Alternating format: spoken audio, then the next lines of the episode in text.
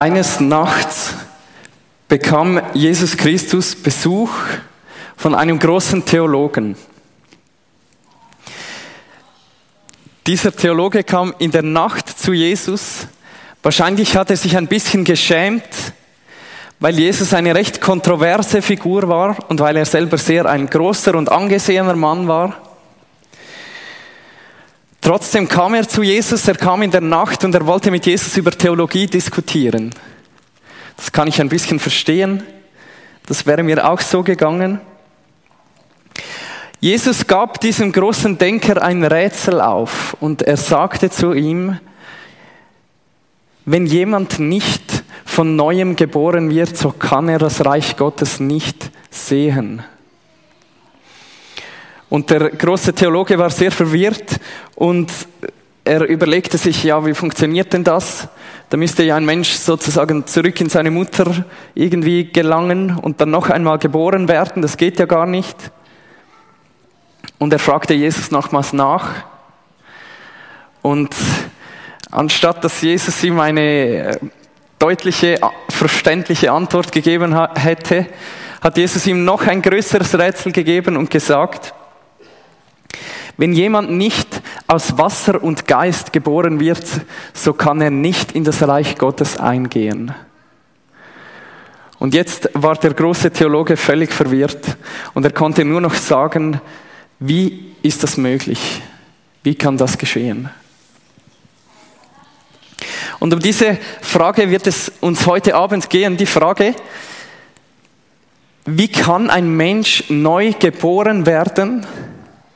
Ist es überhaupt möglich, dass ein Mensch neu geboren wird? Und ist es überhaupt nötig, dass ein Mensch neu geboren wird? Und wir möchten gemeinsam auf eine Stelle aus der Bibel hören, eine Stelle, die uns bei diesem Rätsel helfen kann. Und es ist die Stelle aus Kolosser 2, die Verse 9 bis 15. Denn in ihm, in Jesus wohnt die ganze Fülle der Gottheit leibhaftig. Und ihr seid zur Fülle gebracht in ihm, der das Haupt jeder Herrschaft und Gewalt ist. In ihm seid ihr auch beschnitten mit einer Beschneidung, die nicht von Menschenhand geschehen ist, durch das Ablegen des fleischlichen Leibes der Sünden in der Beschneidung des Christus, da ihr mit ihm begraben seid in der Taufe in ihm seid ihr auch mit auferweckt worden durch den Glauben an die Kraftwirkung Gottes, der ihn aus den Toten auferweckt hat. Er hat auch euch, die ihr tot wart in den Übertretungen und dem unbeschnittenen Zustand eures Fleisches, mit ihm lebendig gemacht, indem er euch alle Übertretungen vergab und er hat die gegen uns gerichtete Schuldschrift ausgelöscht, die durch Satzungen uns entgegenstand und hat sie aus dem Weg geschafft, indem er sie ans Kreuz heftete. Als er so die Herrschaften und Gewalten entwaffnet hatte, stellte er sie öffentlich an den Pranger und triumphierte über sie an demselben.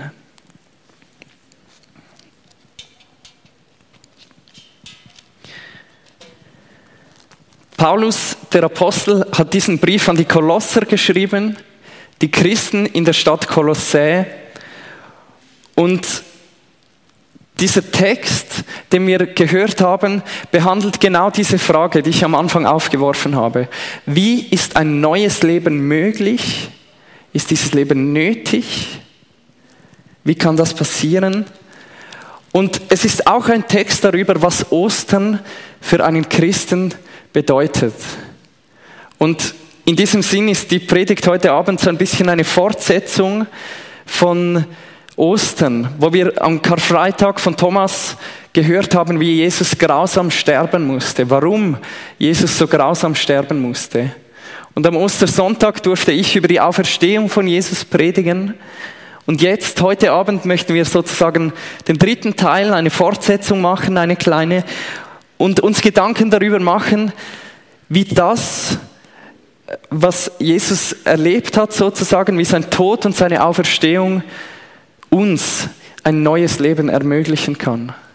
Was es mit diesem neuen Leben auf sich hat. Und ich möchte heute Abend über drei Punkte predigen. Der erste ist der Tod, der zweite die Auferstehung und der dritte der Triumph. Der Tod, die Auferstehung und der Triumph. Offenbar geht es in diesem Bibeltext in irgendeiner Art und Weise um den Tod. Paulus schreibt nämlich an die Kolosser, er hat auch euch, die ihr tot wart, lebendig gemacht. Paulus schreibt seinen Brief also an Leute, die tot waren, die gestorben sind und die jetzt wieder lebendig sind. Und er meint das nicht ganz wörtlich. Er meint nicht, dass alle Christen in Kolossä einfach wirklich gestorben und wieder auferstanden sind, sondern er meint das eigentlich in einem, in einem geistlichen Sinn. Und wie er das genau meint, was es mit diesem Tod und dieser Auferstehung der Kolosser auf sich hat, das können wir verstehen, wenn wir, wenn wir den Text ganz genau anschauen. Paulus schreibt, ihr wart tot in den Übertretungen und dem unbeschnittenen Zustand eures Fleisches. Das sind alles nicht unbedingt Worte, die wir die ganze Zeit im Alltag gebrauchen. So, ich weiß nicht, wann ihr das letzte Mal ein Gespräch über den unbeschnittenen Zustand des Fleisches hattet. Aber die Leute, zu denen, zu denen Paulus diesen Brief geschrieben hat, die haben sehr schnell verstanden, was er hier gemeint hat. Zuerst das Wort Übertretungen. Was meint Paulus damit? Ganz wörtlich heißt das Wort einfach einen Fehltritt machen. Und ich musste, ich musste an die Kinderwoche denken, die wir diese Woche hatten. Ähm, wir sind da im, im, Wald hin und her gesprungen und ab und zu ist es passiert, dass eines der Kinder einen Fehltritt gemacht hat, über eine Wurzel gestolpert und dann der Länge nach hingefallen ist. Ganz wörtlich meint das Wort eigentlich das. Aber im Neuen Testament wird Übertretungen auch gebraucht für einen Fehltritt, den wir im Leben machen, wo wir nicht auf dem richtigen Weg unterwegs sind, sondern einen Schritt in eine falsche Richtung machen. Und es wird oft auch eigentlich austauschbar mit dem Begriff Sünde gebraucht. Jetzt ein, ein Jude im ersten Jahrhundert und viele von den Christen waren ja zuerst Juden gewesen und dann erst Christen geworden. Ein Jude im ersten Jahrhundert hört noch etwas anderes, wenn er Übertretungen hört. Er hört nämlich, einen Verstoß gegen das Gesetz. Jemand hat verstoßen gegen das Gesetz des Alten Testamentes, gegen die fünf Bücher Mose. Und das ist eigentlich für einen Juden etwas sehr Schlimmes, etwas, das es eigentlich nicht geben sollte. Aber das Zweite, was Paulus erwähnt, die Unbeschnittenheit, ist eigentlich noch etwas viel Schlimmeres. Und auch das ist für uns vielleicht nicht sofort verständlich. Aber für einen Juden im ersten Jahrhundert und auch durch das ganze Alte Testament und bis zur Zeit von Jesus bedeutet die Beschneidung, ich gehöre zum Volk von Gott. Es bedeutet für ihn, ich gehöre zum auserwählten Volk Gottes. Ich habe einen Zugang zum lebendigen Gott. Ich bin ein Teil dieser Gemeinschaft, die zu Gott gehört, die von Gott besonders ausgewählt ist. Und die Unbeschnittenheit ist dann natürlich das Gegenteil davon. Unbeschnittenheit hieß für einen Juden, ich gehöre nicht dazu. Ich habe keinen Zugang zu Gott. Ich gehöre nicht zu seinem Volk. Und jetzt verstehen wir vielleicht, dass Paulus hier den Menschen, den Christen in Kolossä etwas ziemlich Krasses sagt. Er sagt ihnen nämlich, es gab eine Zeit, da wart ihr getrennt von Gott und hattet keine Hoffnung auf Gemeinschaft mit Gott. Es gab eine Zeit, da wart ihr eigentlich tot, nicht wirklich körperlich tot, aber in eurem geistlichen Zustand. Ihr hattet kein Leben. Sowohl durch eure Taten als auch durch euren ganzen Zustand wart ihr getrennt von diesem Gott.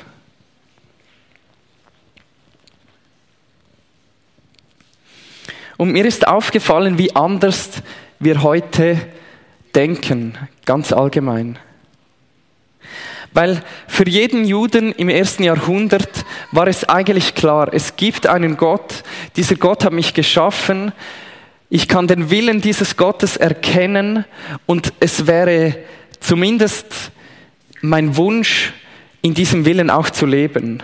Es wäre das Gute, wenn ich nach dem Willen dieses Gottes lebe. Und heute ist diese Situation ein bisschen anders.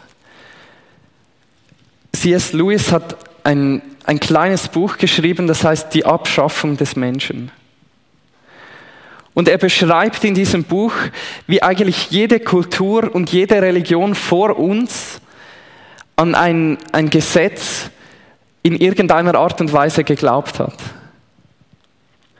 Etwas genauer beschreibt er es so, und ich, ich zitiere ihn, die Lehre von einem objektiven Wert.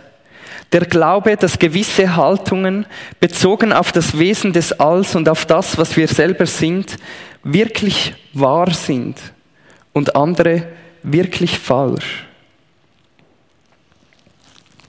Und C.S. Lewis schreibt, das ist uns eigentlich verloren gegangen. Wir leben in einer Kultur, die nicht daran glaubt, dass es in der Wirklichkeit eine Ordnung gibt. Dass es bestimmte Dinge gibt, die immer und zu jeder Zeit und für jeden Menschen falsch sind. Oder richtig sind. Und er schreibt, wir reden heute darüber, wie wir uns fühlen, wir reden darüber, ich habe mich gut gefühlt und deshalb habe ich es getan. Oder es hat sich für mich falsch angefühlt und deshalb habe ich damit aufgehört. Aber wir sagen nicht mehr so schnell, es war einfach falsch oder es war einfach richtig.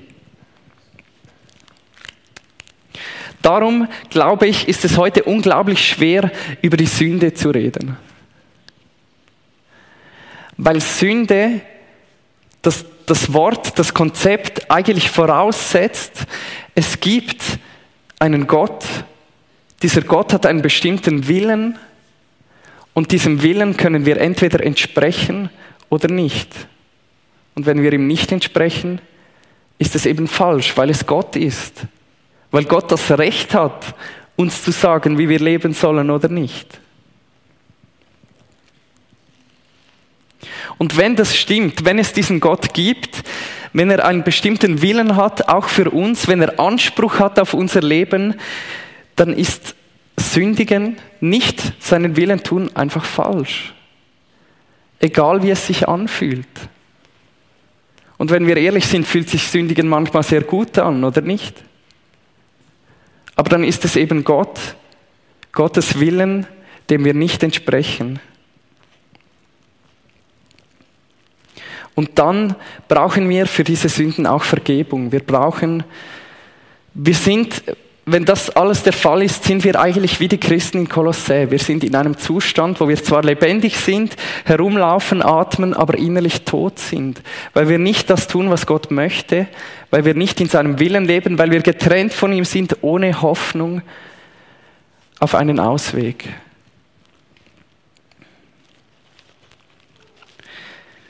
Wenn Jesus Christus die Wahrheit sagt, in dem Gespräch mit Nikodemus, das ich am Anfang erwähnt habe, dann müssen wir neu geboren werden, um in das Reich Gottes zu kommen.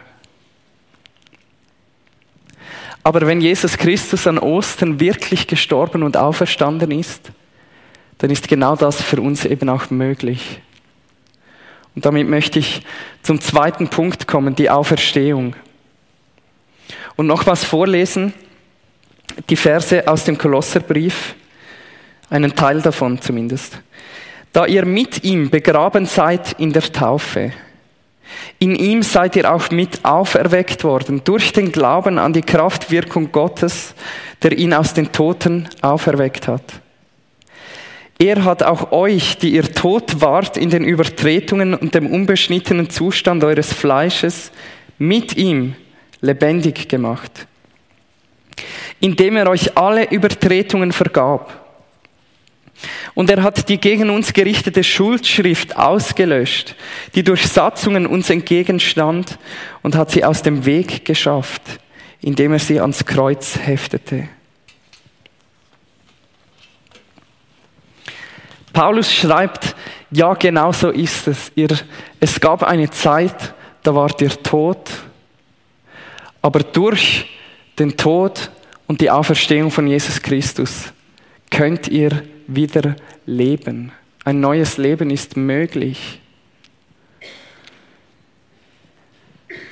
In diesen kurzen Versen kommt sechsmal entweder in ihm oder mit ihm vor. Und was meint Paulus mit diesem in ihm oder mit ihm?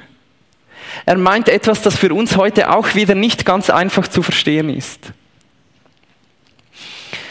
Wir sind uns ganz stark das Denken geprägt, gewohnt, dass jeder zuerst einmal für sich selber schaut.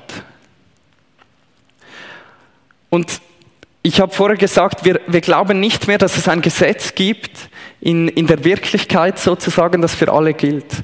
Und ich würde sagen, heute glauben wir eigentlich, jeder gibt sich selber ein Gesetz. Jeder sagt sich selber, wie er leben möchte. Und niemand von uns hat das Recht, einem anderen zu sagen, mir gefällt nicht, wie du lebst.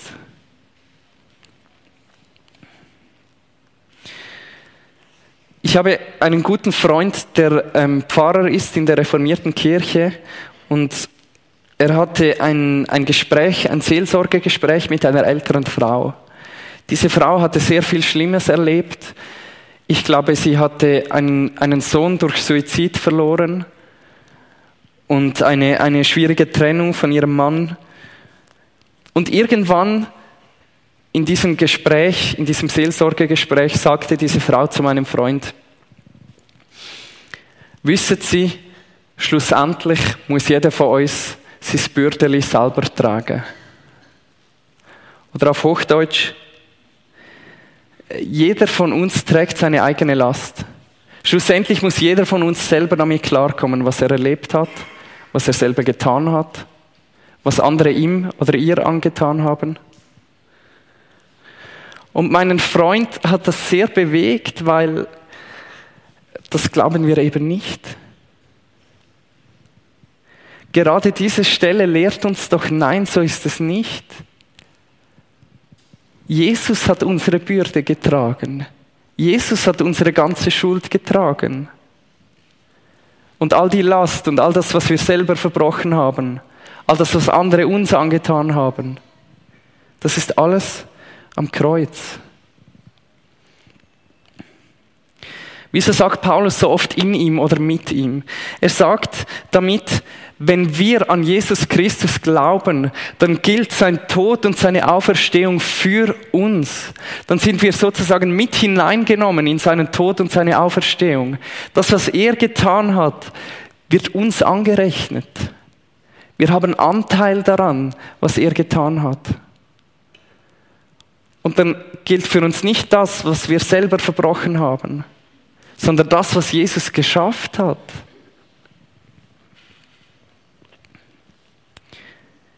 Wie kann das passieren? Wie ist das möglich?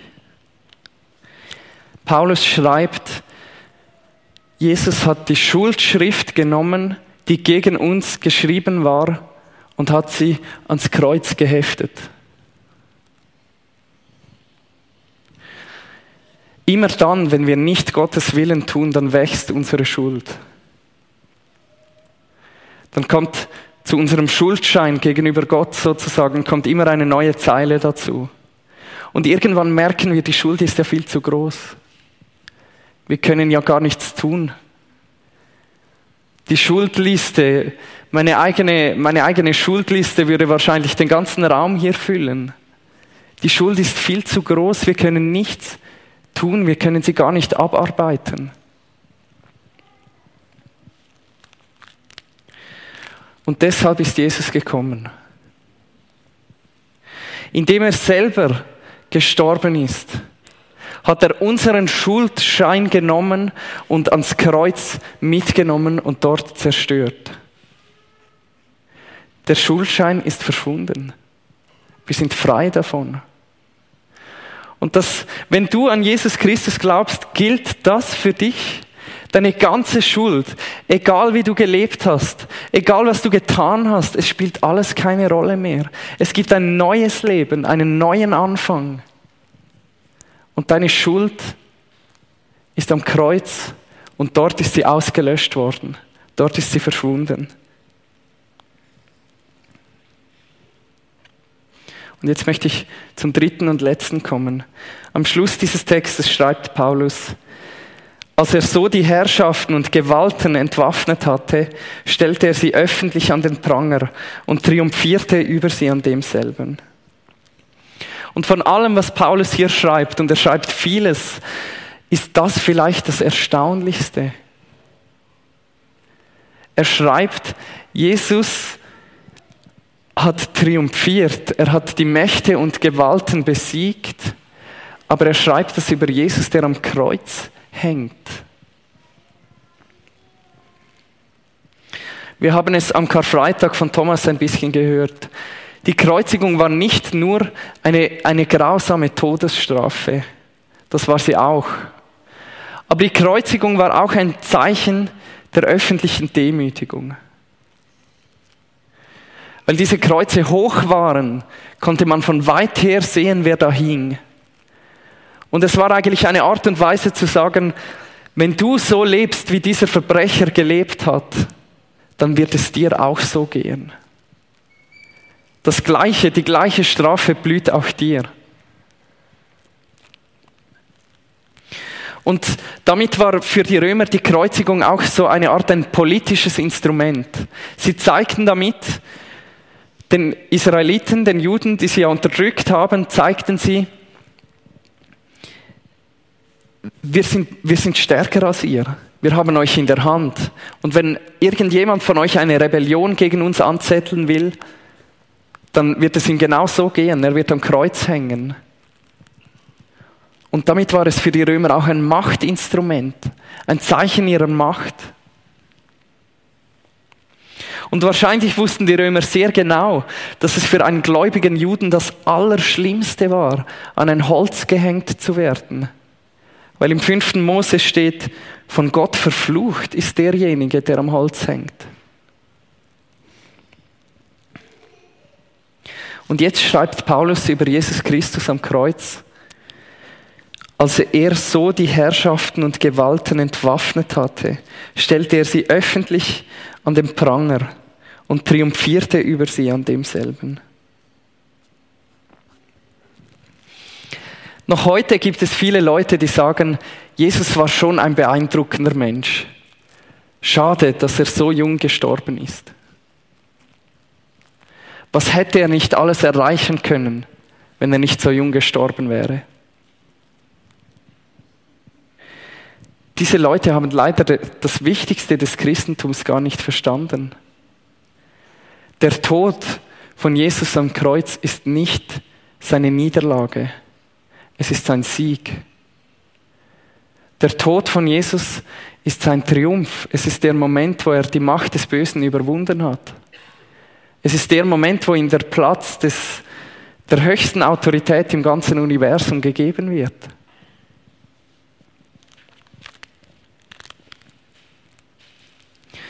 Beim Schreiben dieser Predigt und besonders dieses letzten Teils hatte ich ähm, plötzlich eine Liedstrophe im Ohr und vielleicht kennt ihr das Lied Oh Praise the Name von Hillsong. Es ist eigentlich ein Osterlied. Und in der dritten Strophe dieses Liedes heißt es, am dritten Tag im Morgenrot erhob er sich als Gottes Sohn. Die Macht des Todes ist besiegt, der König Christus triumphiert. Die Macht des Todes ist besiegt, der König Christus triumphiert. Und genau darum geht es hier. Und jetzt ganz zum Schluss, lasst uns noch einmal kurz an den Anfang gehen. Ich habe am Anfang die Frage aufgeworfen, ist es nötig, neu geboren zu werden? Ja, es ist nötig. Denn es gibt einen Gott, dieser Gott hat uns seinen Willen gezeigt und dieser Gott hat Anspruch auf unser Leben. Aber wir alle haben versagt, wir haben nicht seinen Willen getan. Und Jesus Christus sagt selber, wir müssen neu geboren werden. Es reicht nicht einfach gute Leistungen zu bringen. Wir brauchen ein neues Leben. Und dann habe ich gefragt, aber ist es denn möglich, neu geboren zu werden? Ja, es ist möglich. Ja, es ist möglich. Denn Jesus Christus ist am Kreuz gestorben und er hat unseren Schuldschein genommen und ihn ans Kreuz geschlagen und dort wurde unsere ganze Schuld aufgelöst. Es gibt sie nicht mehr. Sie ist vergeben. Sie ist für immer vergessen. Und wenn wir an ihn glauben, dann ist für uns ein neues Leben möglich. Dann wird uns das angerechnet, was Jesus selber gemacht hat. Sein Tod, seine Auferstehung wird uns geschenkt. Amen.